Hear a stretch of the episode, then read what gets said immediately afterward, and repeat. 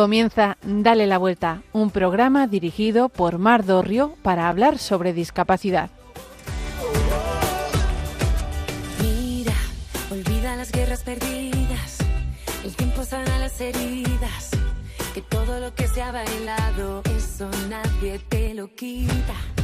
Los muros solo son mentira, la tierra no está dividida, de qué nos sirven las fronteras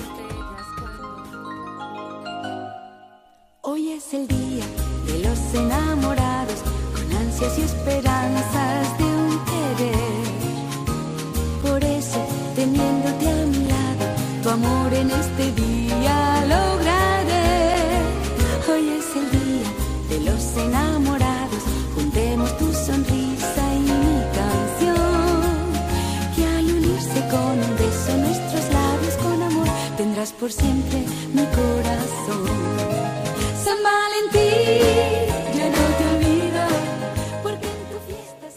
Con la voz eterna de Karina os saludamos en esta maravillosa mañana de febrero, muy cerquita del día de San Valentín. ¿Y tú? ¿Celebras San Valentín? Yo sí, a partir de los 40 uno se da, se, se- da hace cargo de que nada es seguro. Te vuelves plenamente consciente de que celebrar no es solo justo, sino también indispensable.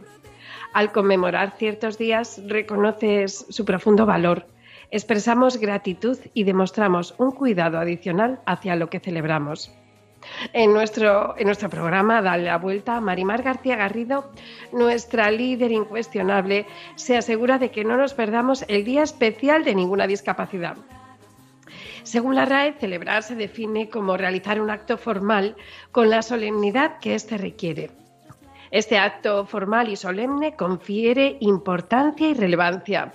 Personalmente, emprendí este camino de los 40 ya hace algún tiempo y por eso quiero celebrarlo todo, incluso San Valentín. Es quizás, pensarás, una promoción, una promoción comercial, pero ¿qué más da? ¿Qué más da si contribuye a que reconozcas el milagro de que una persona haya apostado todo su presente, su futuro, su vida en tu casilla? ¿Vamos a desaprovechar la oportunidad de celebrar San Valentín?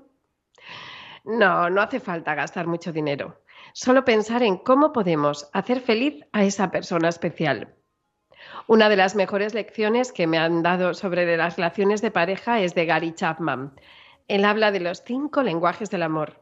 Él señala que a las personas eh, se sienten queridas y quieren esencialmente de cinco formas diferentes.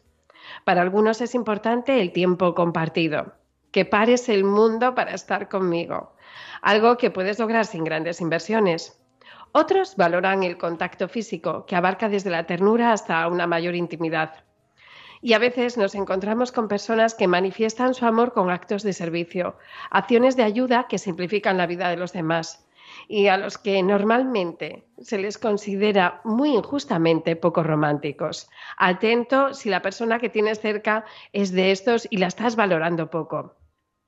Porque esos actos de servicio son su forma de querer y de sentirse amados.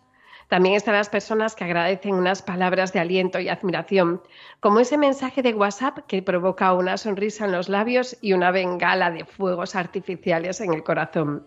Y por último, existen las personas a las que las palabras, los hechos, les parecen insuficientes y necesitan acompañarlos de un regalo, entregar algún presente para manifestar su amor. Piénsalo. ¿Cómo se sienten queridos los tuyos? ¿O cómo te manifiestan su amor? Y aquí ya esto nos puede ayudar a entender mejor no solo a nuestra pareja, sino a nuestros hijos, a nuestros compañeros de trabajo. Como dijo Einstein, puedes vivir como si nada fuera un milagro o pensando que todo, absolutamente todo es un milagro. Te animo a ser de los segundos y a celebrar cada milagro como nos enseña en Radio María nuestra compañera Marimar García Garrido. Quiero seguir perteneciendo al grupo de la resistencia frente a la rutina, a los negacionistas de dar por hecho las cosas buenas. Así que celebraré San Valentín como se merece, con toda la solemnidad que me permita el día a día y sin que eso signifique la ruina. ¿Te animas tú a celebrarlo?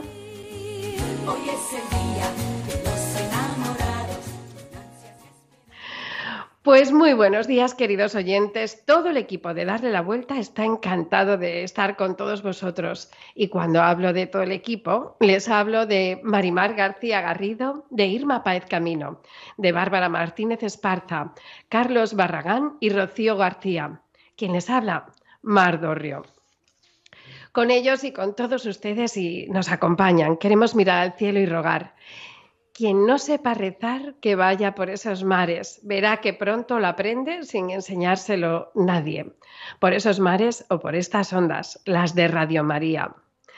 Hoy les puedo prometer y prometo que el programa tendrá dos caballeros sumamente interesantes. En la lupa contaremos con la presencia en estos micrófonos de Jesús Flórez y en la sección de Ponte en mis zapatos disfrutaremos con Gonzalo Bermejo padre de Carlota, una bellísima niña que padece singapuno. Un hombre de los que, los dos son dos caballeros de los que no se olvidarán. Así que sigan con nosotros y acompáñenme sin más preámbulos a la lupa.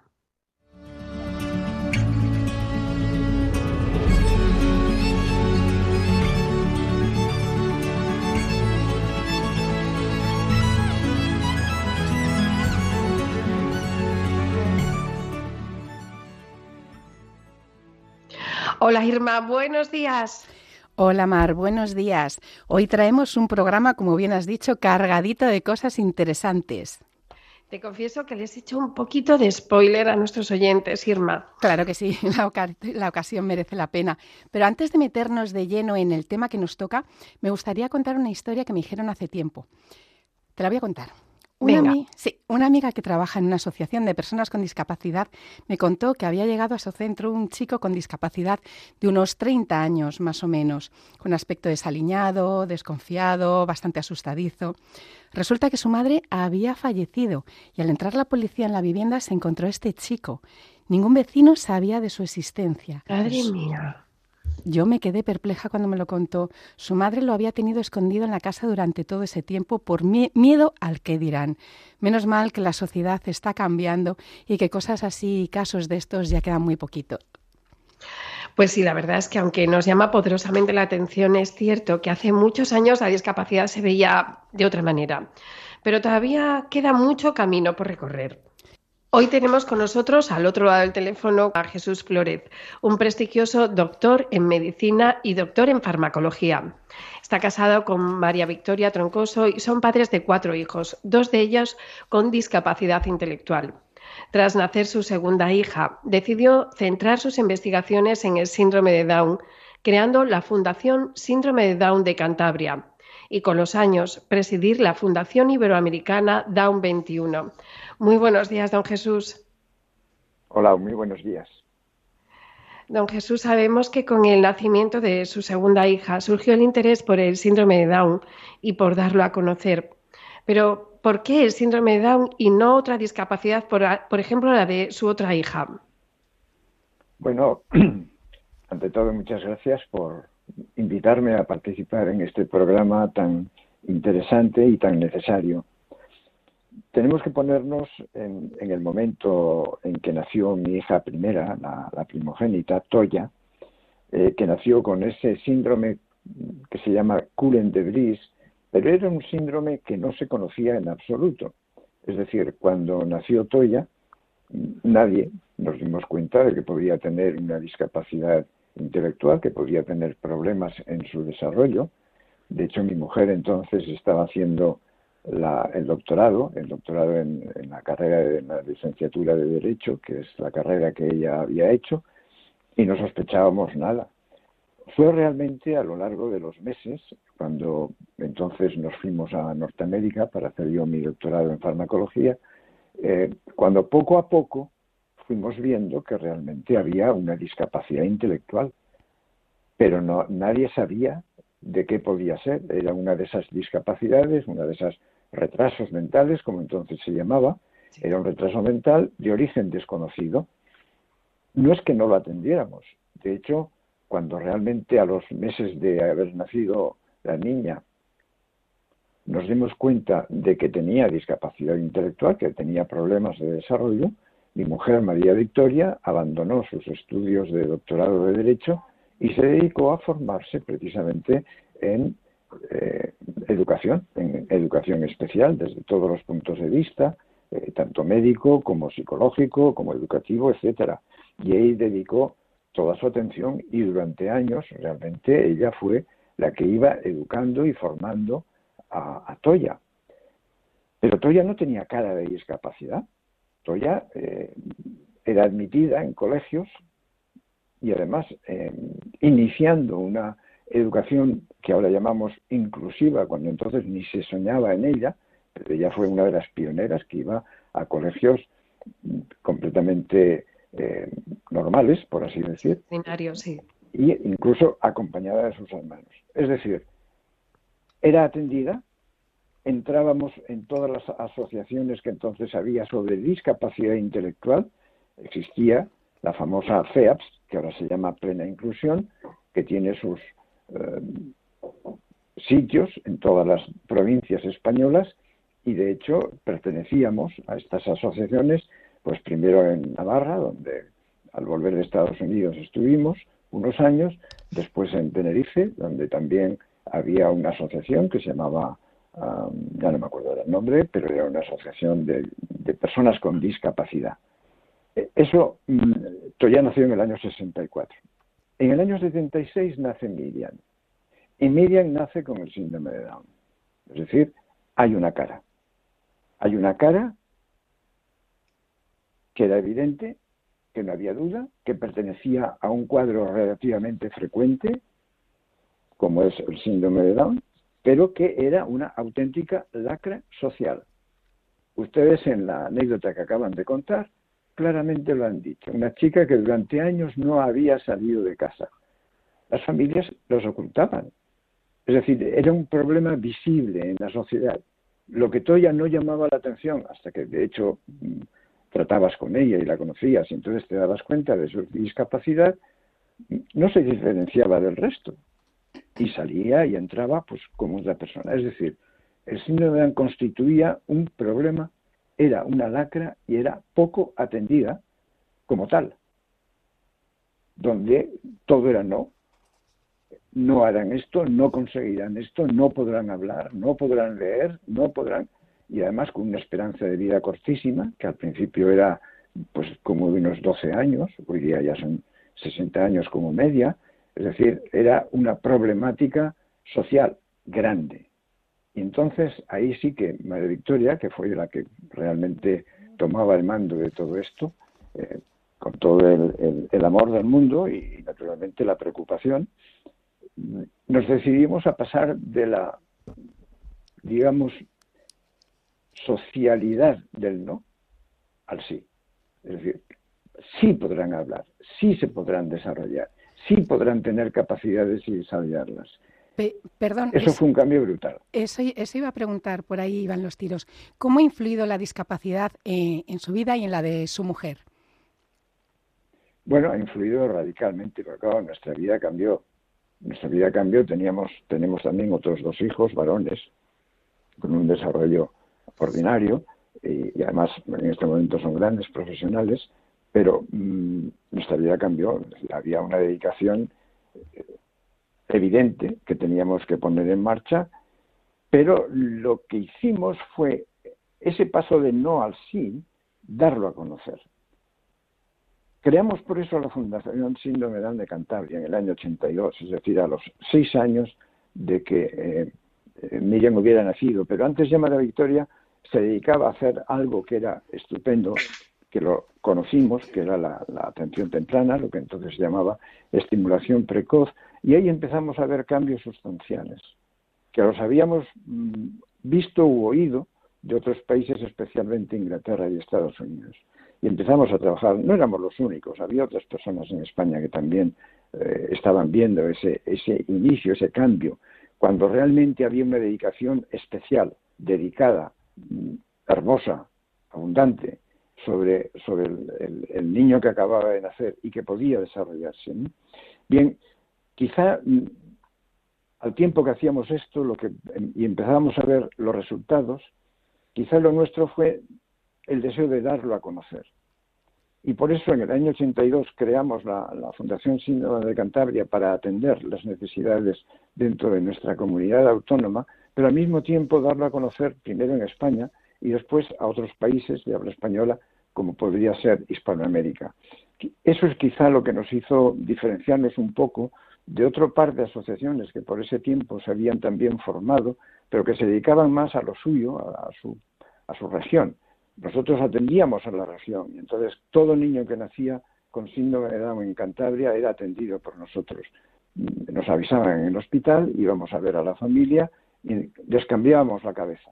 Es decir, de su disgusto inicial, evidente, eh, les hacíamos ver la esperanza que había de acuerdo con nuestra experiencia. ¿no? Así es como se creó esta, la, Fundación Sinodal de Cantabria. Entonces, al darla a conocer y mediante distintos sistemas de comunicación, empezando por una revista muy sencilla, otras personas en otras provincias se dieron cuenta de lo que se podía conseguir y venían a Cantabria a hablar con nosotros, a ver qué hacíamos, volvían a su tierra y creaban también sus propias asociaciones. Y así muchas, no digo todas las que hay en España, pero muchas de las que hay en España nacieron pues al, amparo de lo que habían visto en lo que nosotros hacíamos. Y, ese fue, el, digamos, el, curso de los años y hoy día Miriam, bueno, pues es una mujer hecha y derecha que tiene unas enormes capacidades y una gran, pero no solo ella, sino hay muchas que hay compañeros suyos a su alrededor que da gloria verlos. Don Jesús, nos, está encantando escucharles y ver cómo se llegó a esa Fundación Iberoamericana. La Fundación Iberoamericana fue creación en el año 2000 de una periodista de Madrid, Beatriz Gómez Jordana, que tenía una niña de dos años y se dio cuenta que la información por los sistemas de Internet en España no existían. Ella quiso entrarse bien y vio que hacía falta y creó esa fundación. Y a los pocos meses de fundarla, me conoció y me, hizo incorporarme, de alguna manera, ayudarles en, la, en el desarrollo de esa nueva Fundación Iberoamericana de 21 que tenía una misión específica y especial. Era dar a comunicar la formación y la información por los métodos de Internet, los métodos informáticos actuales, mm, en, en todo el mundo, donde hubiese una persona que hablara español nos parece una labor fantástica, pero tiene que permitirnos que estamos muy orgullosos de esa parte que nace en Cantabria a su amparo y al amparo de su mujer y que, ha ayudado a tantas familias de cerca y de lejos. Habló eh, don Jesús de algo muy importante y que sale habitualmente en este programa, sea la discapacidad que sea. La información en el hospital, la información cuando nace un bebé diferente. Y me ha parecido que ojalá y es un propósito muy encomiable que necesitamos que se haga realidad, que siempre que nazca un bebé diferente, alguien que sepa de lo, cómo va a ser la vida de ese bebé, eh, vaya a hablar con los padres y, como ha dicho usted, le cambie la cabeza. Eh, de verdad, desde aquí, el aplauso más grande, porque han sido muchos padres los que han pasado por estos micrófonos echando eso, precisamente eso de menos. Y en función de esto, eh, yo creo que efectivamente hemos recorrido un, largo camino de 20 años para aquí, pero, pero ¿qué, nos falta? ¿Qué nos falta o qué objetivos tienen ahora en la cabeza inmediatos para sacar adelante para, y seguir cambiando cabezas? Mm, a ver, la información que se da, eh, ya no al nacer, porque ahora la información se suele dar en diagnóstico prenatal, todavía deja mucho que desear en general. Hay quien lo hace muy bien, pero hay quien no lo hace muy bien. Y todavía, como usted dice, hay padres que recuerdan que se les dio una pésima información, porque siempre se habla en plan negativo. En lugar de ver lo positivo que hay en la, en la persona con discapacidad, donde hay muchas cosas positivas y muchas cosas que se pueden hacer, mm, tanto médicos como no médicos. ¿eh? Es decir, cuando hablamos de los médicos que dan mala información, es la sociedad, no son los médicos. Si cuando una persona, cuando una madre es diagnosticada prenatalmente de que tiene un síndrome de Down, no es el médico o el genetista el que le va a dar una mala información, que a veces la da mala y otras veces buena, sino es la sociedad. Es la familia que está alrededor, son los amigos que están alrededor, son los compañeros que están alrededor, los que dicen, qué horror, ¿por qué no lo eliminas? Esa es, la realidad. ¿eh? O sea, que no echemos toda la culpa a los médicos en la sociedad. Lo que pasa es que hay, hay que cambiar, hay que cambiar el chip.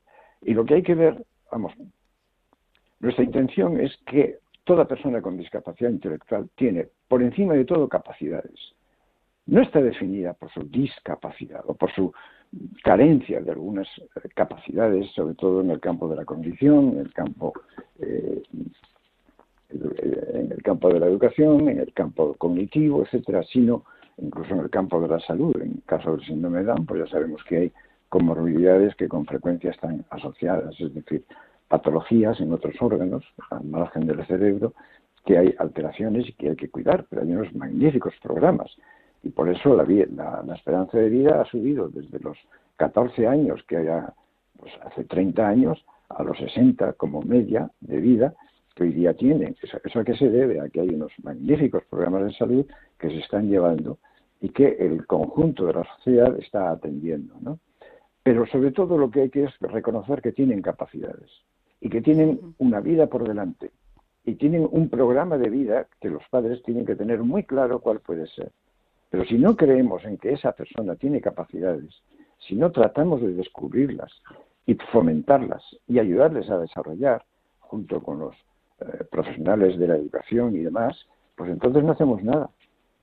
De manera que hoy mm, hay discapacidad, sí que es discapacidad, pero con capacidad. Y el énfasis hay que ponerlo en el futuro, en el futuro de esa persona, viendo qué programa de vida va a llevar, qué plan de vida va a llevar, qué puede conseguir, viendo qué cosas es capaz de hacer y hacerlas bien, que tenga él orgullo de sí mismo, y eso es crear, fomentar lo que llamamos la, identidad.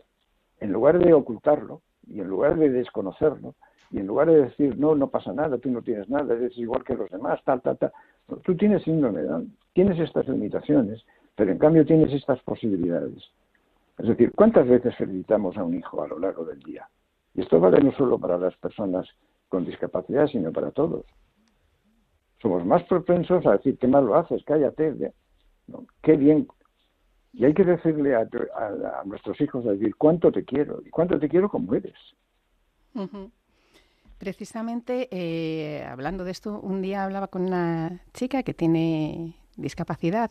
Y ella me decía, dice, hoy en día se escucha mucho la frase de eh, tienen capacidades diferentes y me decía ella, dice, no, eso a mí no me gusta, dice, porque capacidades diferentes las tenemos todos. Dice, a mí me gusta que me digan, soy una persona con discapacidad, que se reconozcan mis limitaciones, que necesito ayuda, necesito un apoyo. Y entonces, eh, la verdad, exacto, y me hizo pensar... Sí, sí, eso es lo que da seguridad. Eso es lo que da seguridad a una persona cuando realmente se identifica como es, consciente de sus limitaciones, pero consciente de sus capacidades. Y todo el afán de los padres, de las familias y de los educadores tiene que ir por ahí. Descubrir esas capacidades y ayudarles a desarrollarlas. Y todo eso, bueno, lo que es lo que queremos hacer desde esta otra fundación, la Fundación Iberoamericana de 21, a la que me incorporé en el año 2000. Eh, la misión grande de esta Fundación Iberoamericana es precisamente esa, ¿no? En la era del conocimiento, dar formación e información en español que sea adecuada, actual, bien actualizada, independiente, mostrando lo que es a todo el mundo donde, que sepa español donde quiera que esté. Y gracias a Dios, pues hemos podido llegar a sitios insólitos, personas pues fíjense, a lo mejor en Sudáfrica, una persona que hablaba español, que vamos, que era, eh, era, era cubana, y estaba, era médico además, y estaba en, en, en Sudáfrica, entonces como médico, y tuvo un hijo con síndrome de Down, y no sabía dónde dirigirse, y entonces buscando en internet encontró Don 21, y precisamente el día de Navidad nos escribió e inmediatamente la atendimos, como es lógico, ¿no? Bueno, esa persona cambió su vida. Esa es nuestra función en la Fundación Iberoamericana DAN 21 y por eso nos estamos constantemente actualizando. Cada eh, recibimos información de todo el mundo, tenemos eh, revisamos todas las revistas internacionales que puedan hablar sobre el síndrome de Down cada dos meses, de ahí extraemos información y tenemos pues toda una serie de líneas ya muy muy asentadas, muy ¿Qué podemos encontrar allí en Down 21, nuestros oyentes que nos estén escuchando y que tengan interés? ¿Qué se puede encontrar en la pues Fundación? en primer lugar, eh, es entrar en la página, que es muy sencilla, es eh, www.don21 d 21 todo seguido y entrarán en una primera página web eh, donde hay una inclusión masiva de artículos más o menos eh, de carácter más, más general, pero desde esa página después se empieza a, ir a sitios especializados. ¿Qué ofrece DAM 21? Pues al entrar en esa página va a tener acceso, si lo busca, a una revista mensual. Es la revista virtual DAM 21, que tiene una serie de, artículos y tal de, interés, es, es mensual. Hay un foro y unas consultas el foro es abierto para todo el mundo y visible, pero hay consultas particulares quien quiera hacer, consultas que a veces mm, hay que resolver y tratamos de resolverlas de manera inmediata, pero que a veces lleva días, porque tenemos que estudiar, tenemos que formar, porque son consultas a veces muy difíciles. Suele ser gente que ya no sabe a quién recurrir y de pronto encuentra nuestra web. Tenemos una sección de citas bibliográficas que precisamente por la búsqueda bimensual que hacemos de la literatura internacional, pues publicamos unas 100 citas bibliográficas con resumen, esas en inglés. Hay un área jurídica para temas de carácter jurídica. Hemos creado una revista que fue la primera en el mundo, es la única que existe en el mundo, que se llama Síndrome de Vida Adulta, porque nos dimos cuenta que ya no eran niños con síndrome de Down, sino que eh, lo que hay es mucho más adultos con síndrome de Down y no eran atendidos ni médicamente, ni, profesionalmente, ni educativamente, ¿eh? y había que eh, fomentar la, formación del adulto. Una vez que ya eh, tuvimos gran fuerza, digamos, de carácter formativo e informativo, creamos la llamada Ciclopedia, que es una gran biblioteca que contiene más de 500 artículos sobre 20 áreas distintas relacionadas con el síndrome de Down de todo tipo y que se puede, todo, todo esto es gratuito, ¿eh? además se puede abrir cuando se quiere y gratuitamente. Y lo último que hemos creado es la, el Down Media Alert y cuadernos de actualidad. Todo esto es, lo pueden abrir ahí, lo ven, es gratuito, está siempre a su disposición. Que basándonos en su experiencia como padre, ¿qué consejo daría a esos padres que acaban de enterarse que su hijo tiene discapacidad intelectual?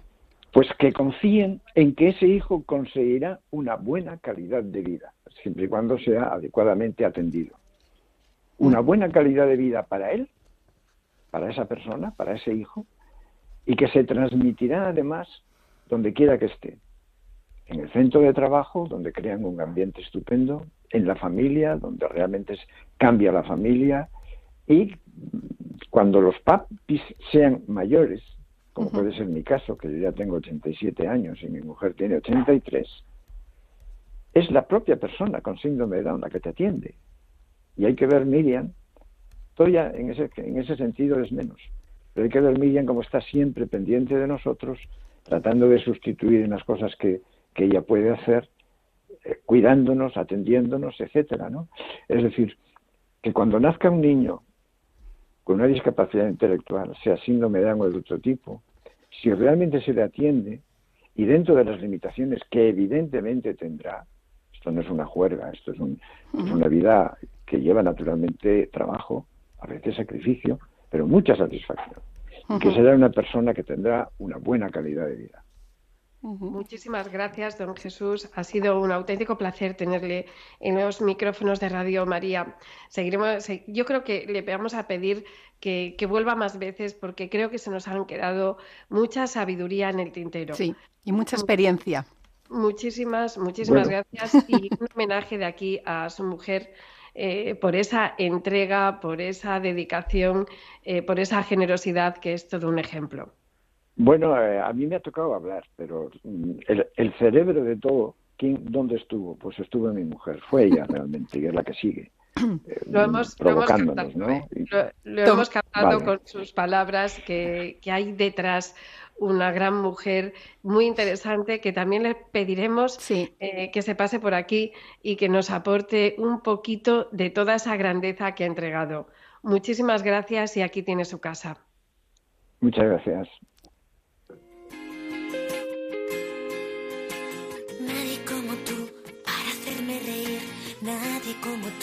Sabe tanto de mí, nadie como tú es capaz de compartir ganas de vivir. Tienes ese don de dar tranquilidad, de saber escuchar, de envolverme en paz. Tienes la virtud de hacerme olvidar el miedo que me da mirar la oscuridad.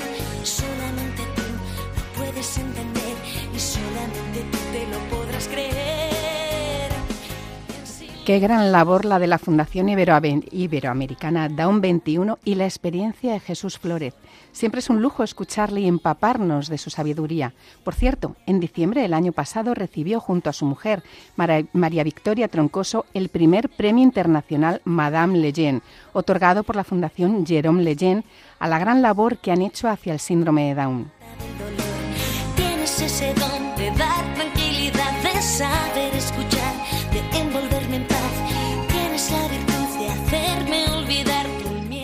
Queremos darle voz a la discapacidad, así que si vosotros también queréis hablar de vuestra fundación, asociación, trabajo o de vosotros mismos, siempre y cuando tengáis relación con el mundo de la discapacidad, ya sabéis que este es vuestro espacio. Hoy os animamos a que nos contéis en las redes si conocíais la labor de la Fundación Iberoamericana Down 21 y si la conocíais, ¿qué nos contaríais de, bueno, cuál sería vuestra experiencia? Vuestra opinión ya sabéis que es importante para darle visibilidad y aunque no lo creáis, puede ayudar a muchas personas. Podéis escribirnos y dejar vuestros mensajes en dale la vuelta arroba radiomaria.es o en nuestra cuenta de Instagram arroba dale la vuelta radio. Ya sabéis que estaremos encantados de escucharos. Y hoy me quiero despedir con una frase de nuestro invitado, Jesús Flórez, presidente de la Fundación Iberoamericana Down 21. Aquellos padres que les acaban de dar la noticia de que su hijo tiene discapacidad intelectual, que confíen en que su hijo tendrá una buena calidad de vida siempre que se le atienda.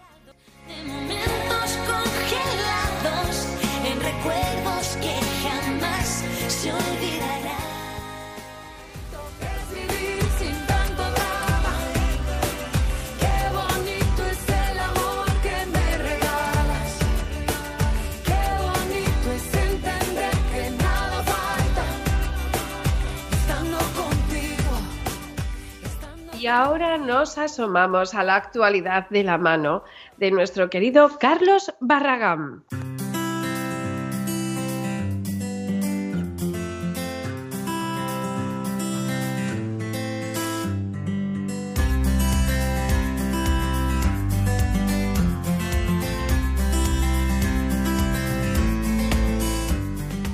Un niño con sordera congénita recupera la audición gracias a una terapia génica en Estados Unidos. Aisan Dam, un joven marroquí de 10 años, residente en Barcelona, es el primero en recibir esta terapia experimental en el Hospital Infantil de Filadelfia. Los investigadores no garantizaban el éxito del tratamiento ni el nivel de recuperación auditiva alcanzado. Aisan, sordo desde el nacimiento, aprendió sus primeras palabras en lengua de signos española, en Barcelona. Su familia consultó a un otorrinolaringólogo que lo consideró apto para el estudio clínico. Esta forma de sordera, causada por una mutación en el gen único llamado otoferlina, se aborda mediante la terapia génica para reemplazar el gen afectado por uno funcional.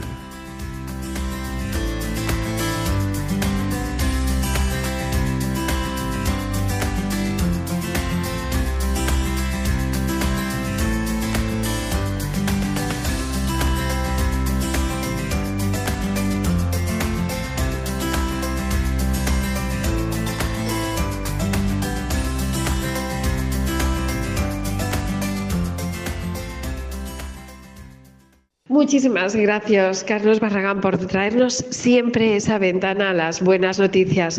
Y ahora toca descansarse y vamos a ponernos en los zapatos de Gonzalo Bermejo.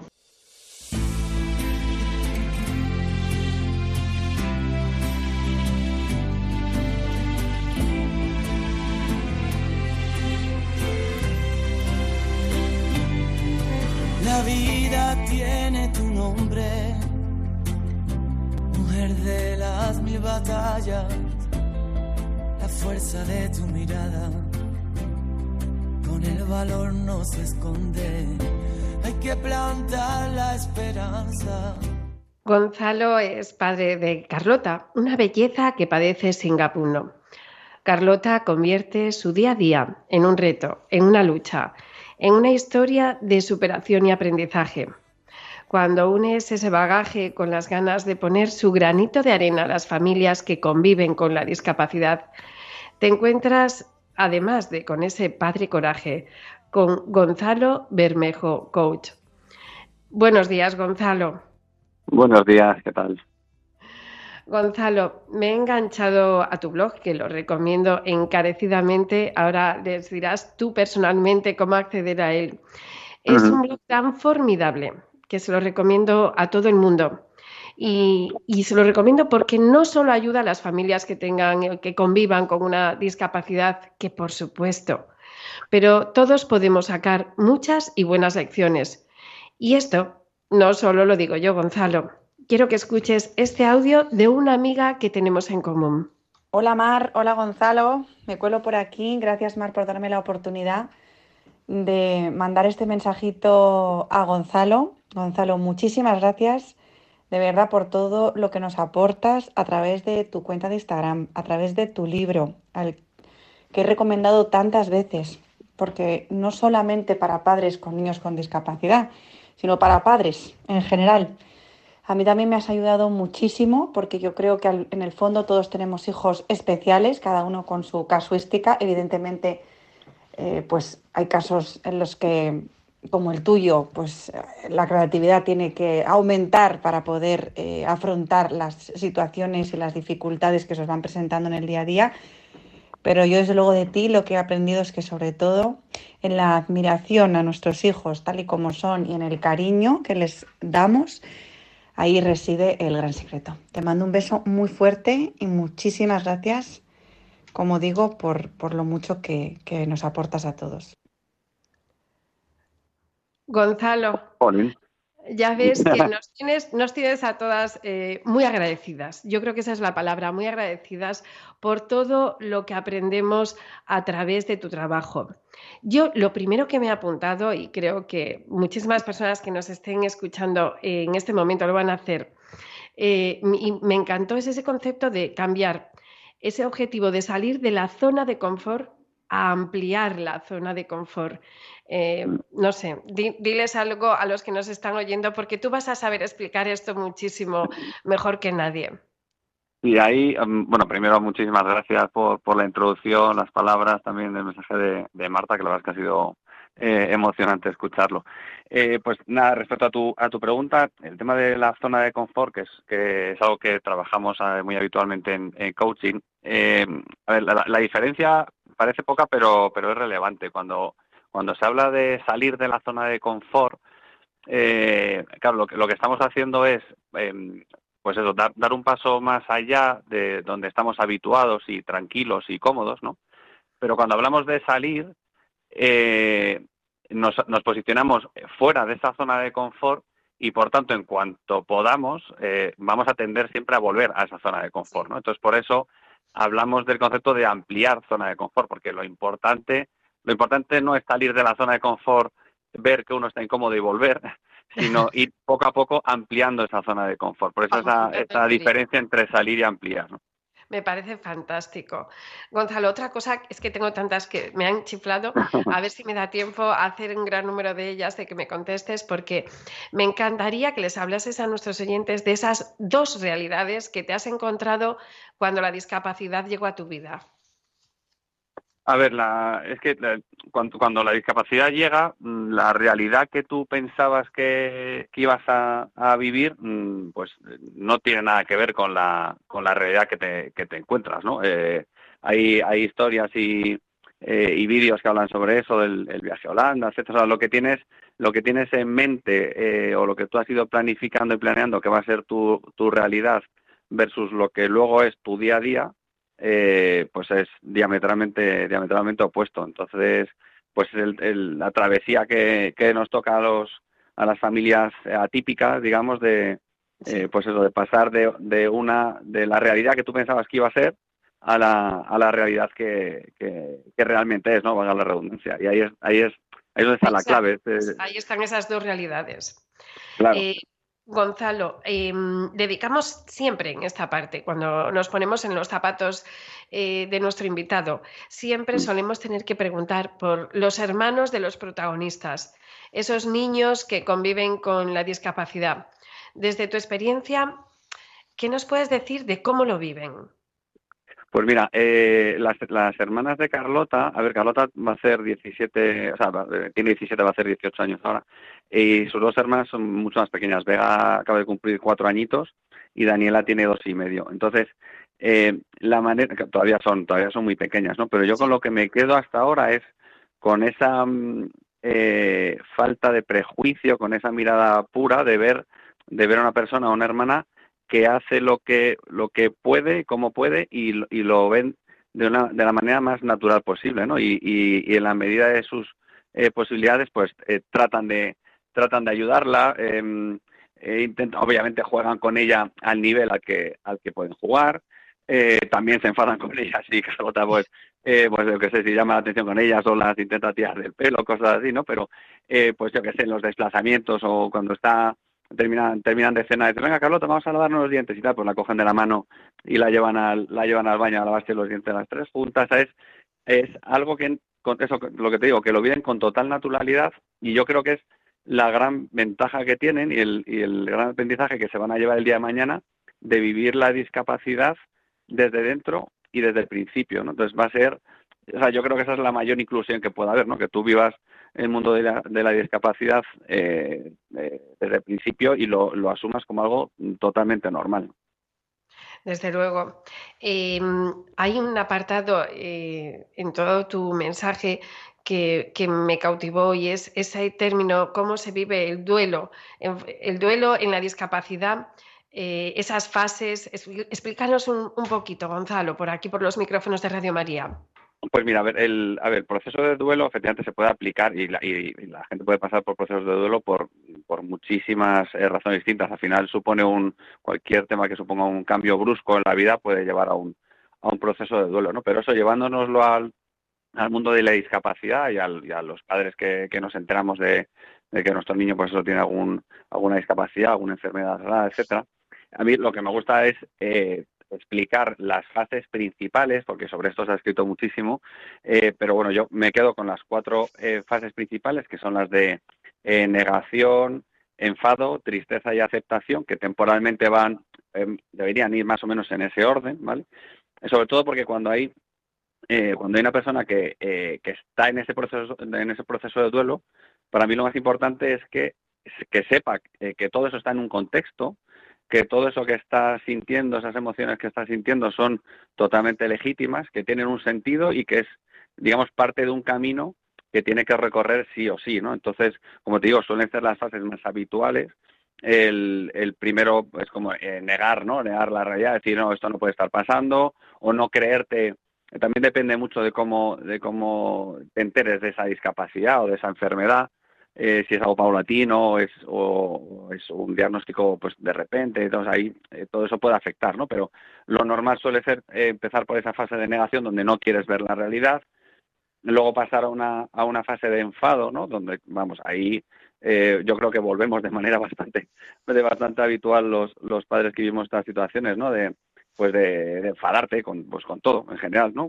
Con, eh, con la vida, con todo lo que pasa, con el destino, no sé, lo, lo, puedes llamar de mil maneras, ¿no? Pero, eh, pero luego por, ese, por esa fase de, enfado eh, transitamos todo. Luego después suele venir ese, ese periodo de bajón o de, o de tristeza, ¿no? Del que cuesta levantarse, eh, pero del que si nos levantamos, pues eh, poco a poco pasaremos al, a la última fase de aceptación, ¿no? Donde, donde ya, pues como su propio nombre indica, aceptamos lo que, lo que ocurre, eh, aceptamos, digamos, las, las cartas con las que nos ha tocado jugar y ya decidimos cómo, cómo queremos jugar con esas cartas, ¿no? O sea, aceptar, eh, yo siempre lo digo, aceptar no, no significa eh, estar de acuerdo, ¿no? Y decir, uy, qué bien, ¿no? Que, que mi hija tiene una discapacidad del 86%, qué maravilla. No, no, no, o sea, aceptar, aceptar no es estar de acuerdo, aceptar es asumir lo que ha ocurrido y afrontarlo de la mejor manera posible. Entonces, como te digo, eh, eh, cuando, cuando se da con, eh, con familias que, eh, que, que tienen esos niños con necesidades especiales, a mí lo que me gusta es explicar el, el, proceso de duelo con sus fases de una manera general para que se sitúen dentro de ese, ¿no? en ese contexto y dentro de ese camino que tienen que recorrer. Gonzalo, me parece absoluta y rotundamente necesaria tu explicación acerca de la responsabilidad para no malinterpretarla. Mm. Ese es un concepto que también trabajamos mucho en coaching, el, concepto de responsabilidad 0%, 100% y 200% que llamamos, ¿no? Y como parece, parece fácil, ¿no? Es decir, no, eh, yo debería eh, hacerme responsable de lo que a mí me corresponde, ¿no? Pero si lo llevamos a los dos extremos, eh, creo que entendemos mejor que no es tan sencillo, ¿no? Porque si nos lo llevamos al extremo de la responsabilidad 0%, eso sería una persona que, que opina que todo lo que ocurre es por algo externo, ¿no? Pues eso, por el destino de la vida, por eh, caprichos del destino, porque eh, pobrecito eh, que a mí me está ocurriendo todo esto, ¿no? Entonces es como externalizar toda esa responsabilidad, eh, toda esa responsabilidad, estar en la mm, en ese pensamiento de no puedo hacer nada y por tanto es como es como estar atados de eh, de, pies y manos, ¿no? O sea, es, es una situación cómoda en el sentido de decir, oye, pues es que todo lo que me está ocurriendo, uy, pues no depende nada de mí y por tanto, pues eh, yo no, eh, no puedo hacer nada, pero para, por otro lado, eh, estás eh, como a verlas venir, ¿no? No, no tienes el, el mando, el mando de, tu vida, ¿no? En el otro extremo, que estaría la responsabilidad 200%, es, y, yo, y, y para mí, por ejemplo, en cierto modo me ha ocurrido durante fases de mi vida, es eh, echarte en tu mochila lo tuyo y lo de todos los demás, ¿no? Pues para, eh, por ejemplo, al principio eh, recuerdo el, el eh, pues el por, por intentar, eh, digamos, proteger a lo mejor a, a, mis padres, a mi hermana y tal, pues eh, el no pedir ayuda, ¿no? Pues era una manera de responsabilizarme también de, de temas de, de personas ajenas, ¿no? Y entonces, al final eso lo que hace es que carga demasiado tu mochila y, y, no puedes avanzar, ¿no? Entonces, en ese término medio, que como digo, parece fácil decirlo, pero no es tan fácil llevarlo a cabo, está la responsabilidad 100%, que es ser capaz de asumir lo que es tu responsabilidad y lo que no. Porque lo que no está en tus manos y no es responsabilidad tuya, eh, pues no hay que mmm, malgastar nada de tiempo ni de energía en eso, pero lo que sí es tu responsabilidad y sí está en tus manos, ahí hay que darlo todo. ¿no? Entonces, lo que te decía antes, ¿no? Bueno, no hemos elegido las cartas con, la que, con las que nos ha tocado jugar, eh, pero sí somos responsables de cómo jugamos con esas cartas, ¿no? Pues un poco ese es el, el ejemplo.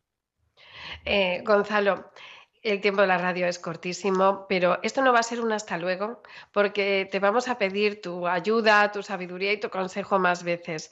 Y mm. sabemos un poco más de todo lo que ayudas. Gonzalo, muchísimas gracias. Encantadísimo y cuando, cuando queráis, ha sido un placer. Le decimos adiós a Gonzalo, pero le decimos hola a la colaboradora más curiosa del equipo, Bárbara Martínez Esparta, que entonará el consabido ¿Sabías qué?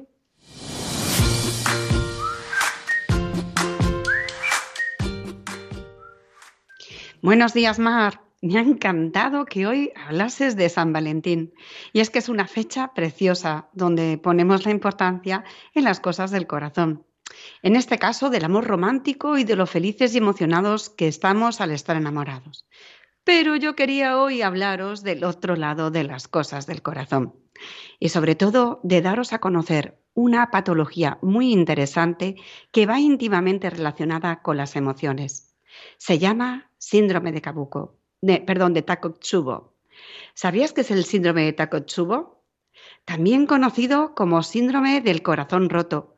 Fue descrito por primera vez en los 90 en Japón. Inicialmente se la consideró una enfermedad rara, pero con el aumento de la información y conocimientos se ha comprobado que está presente en todos los continentes y en todas las razas. Oye, Bárbara, ¿y qué es lo que nos lleva a tener el corazón partido, el corazón roto? pues mira, y si te digo que el 85% de los casos reportados son mujeres posmenopáusicas con estrés emocional o físico repentino inesperado, causando una liberación excesiva de adrenalina que puede dañar temporalmente el corazón de algunas personas. Algunos desencadenantes suelen ser noticias sobre una muerte inesperada de un ser querido, un diagnóstico médico aterrador, perder e incluso ganar mucho dinero, actuar en público, un divorcio, desastres naturales, etc. Y es que hay una relación directa entre las emociones y el dolor físico y todos de alguna manera lo hemos podido experimentar. Madre mía, no sé yo si me daría a mí mucho patatús, si me da mucho dinero, pero por si acaso, ¿cuáles son sus síntomas? A ver, se caracteriza por tener una presentación similar a un infarto de miocardio, dolor de pecho, falta de aire. Y entonces, ¿cómo lo diferencio de un infarto, Bárbara? En un infarto de miocardio, los síntomas se deben a un bloqueo total o casi total de una arteria coronaria. Generalmente se debe a un coágulo de sangre que se forma debido a la acumulación de grasa en la pared de la arteria. En el caso del síndrome de Takotsubo, las arterias coronarias no están obstruidas. Diagnóstico rapidito. Cuéntame cómo nos lo, cómo nos dicen. No pienso pronunciar el, el nombre del, del Corazón síndrome, El roto, ¿no? corazón roto. Me quedo como el corazón partido. A ver, por su parecido, lo primero que hay que hacer es descartar el, el infarto, de miocardio. vale. Eh, y después comprobar si la persona afectada eh, tiene factores de riesgo cardiovascular, la hipertensión, diabetes, dislipemia, tabaquismo. Vale, descartamos el infarto, ¿no? Efectivamente. ¿Qué pronóstico tenemos si nos parten el corazón? Es generalmente benigno, con una mortalidad hospitalaria de menos del 5%. Y aunque es transitoria, ojo, no está exenta de complicaciones graves. La mayor parte de ellas durante el ingreso hospitalario en fase aguda. Menos mal que estamos en el hospital. De estas complicaciones, la más frecuente es la insuficiencia cardíaca en, grados variables. Y suele desaparecer según la eh, particularidad de cada paciente, pero de media más o menos en un mes. ¿Tenemos tratamiento? Pues una vez confirmado el diagnóstico, seguramente se disminuirán los medicamentos y se quedará como trata- con tratamiento de inhibidores de la angiotensina, beta bloqueantes o diuréticos. El fin de esta medicación es recuperar la función cardíaca, reducir el estrés sobre el miocardio y disminuir el exceso de líquido que se haya podido acumular. Una vez producida la recuperación completa, no será necesario tomar medicación. Así que ya sabéis, a cuidar el corazón orgánico y afectivo para poder tener una vida sana y feliz. Y como os digo siempre, nunca te acostarás sin saber una cosa más. Hasta pronto, corazones.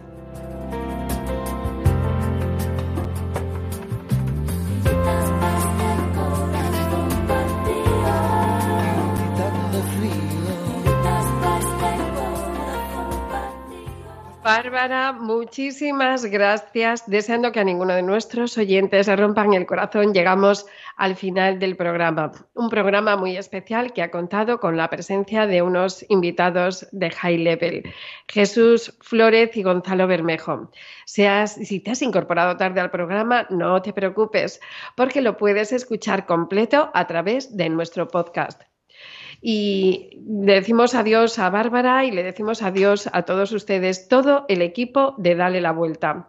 Y cuando hablo de todo el equipo, hablo de Marimar García Garrido, de Irma Páez Camino, de Rocío García, de Bárbara Martínez Esparza, de Carlos Barragán y de quien les habla, Mar Dorrio. Queremos invitarles antes de irnos a mirar a la más guapa y que recen con nosotros el Ángelus. Nos vemos dentro de 15 días. Os necesitamos para seguir dándole la vuelta a la discapacidad.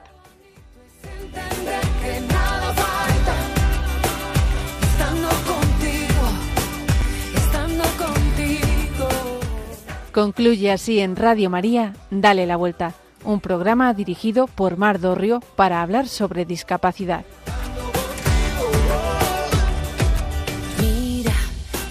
guerras perdí.